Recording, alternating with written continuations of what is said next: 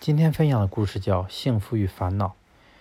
人生烦恼无数，先贤说：“把心静下来，什么也不去想，就没有烦恼了。”先贤的话像扔进水中的石头，芸芸众生在听得咕咚一声之后，烦恼便又涟漪一般荡漾开来。幸福总围绕在别人身边，烦恼总纠缠在自己心里。这是大多数人对幸福和烦恼的理解。差生以为考了高分就可以没有烦恼，穷人以为有了钱就可以幸福。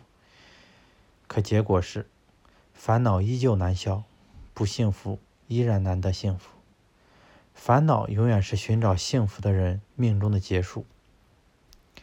寻找幸福的人有两类，一类像在登山，他们以为人生在人生的幸福在山顶，于是穷尽一生去攀登，最终却发现永远登不到顶，看不到头。他们并不知道，幸福这座山原本就没有峰顶，没有尽头。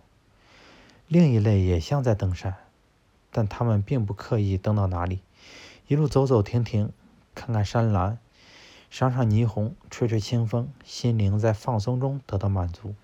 尽管不得大愉悦，细微的小自在萦绕于心扉，一样芬芳身心，恬静自我。对于心灵来说，一辈子平静快乐，就已经实现了生命的最大价值。有的人本来很幸福，看起来却很烦恼；有的人本来该烦恼，看起来却很幸福。活得糊涂的人容易幸福，活得清醒的人容易烦恼。这是因为清醒的人看得太真切，一较真儿，生活中便烦恼丛生；而糊涂的人计较计较的少。虽然活得简单粗糙，却因此觅得了人生大境界。所以烦恼是自找的，不是烦恼离不开你，而是你撇不下它。这个世界为什么有烦恼的人？